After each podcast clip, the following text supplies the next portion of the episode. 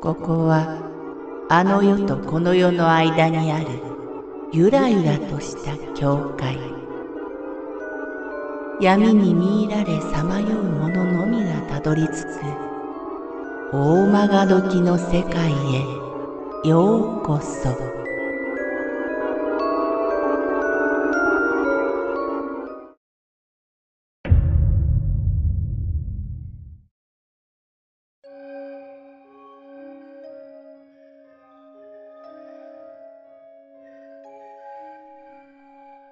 喧嘩の後で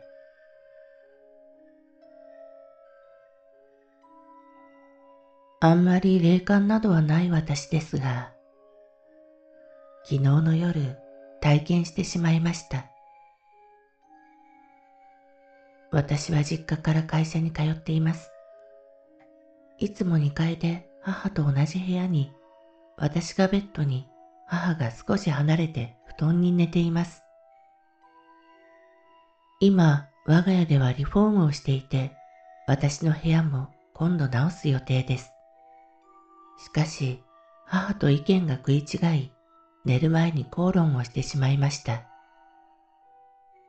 イライラしながら寝ようと横になっていたら、不意に金縛りに遭いました。全身が痺れ、ぎゅーっと重い感じです。どうしようと思いながらも、そっと目を開けてみました。部屋に変わった様子はなく、扇風機が動いている音がするだけです。また目を閉じて耐えていると、母が寝ている方から、うー、うーん、うー、と低いうなされている声が聞こえてきました。とっさに母は大丈夫だろうかと不安になりました。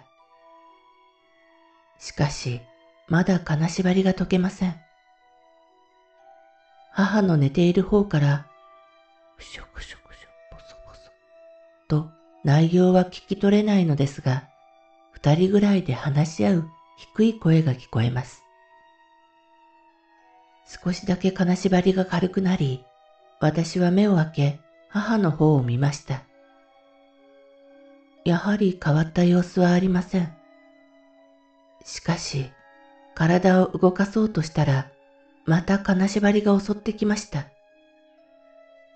低いうなり声がまた聞こえてきました。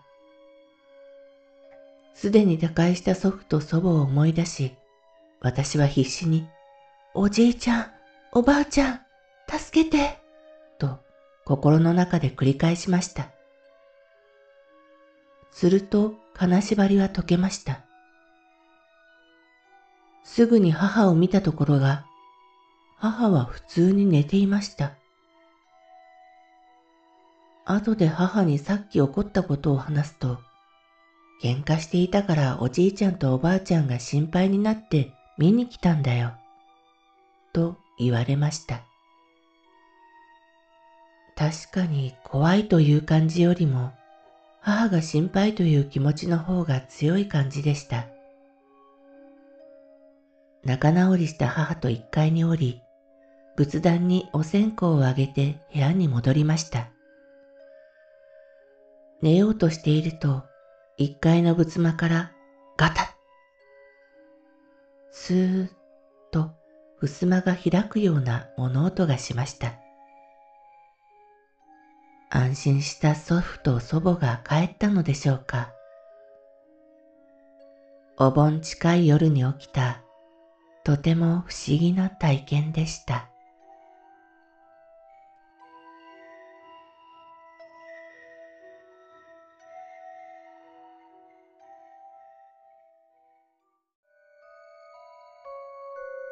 この番組は怪談大曲時物語に寄せられた投稿をご紹介しております。大曲時物語無料メールマガジンは月3回発行。怪談系では日本一の2万人を超す読者が毎回震えています。ぜひご登録ください。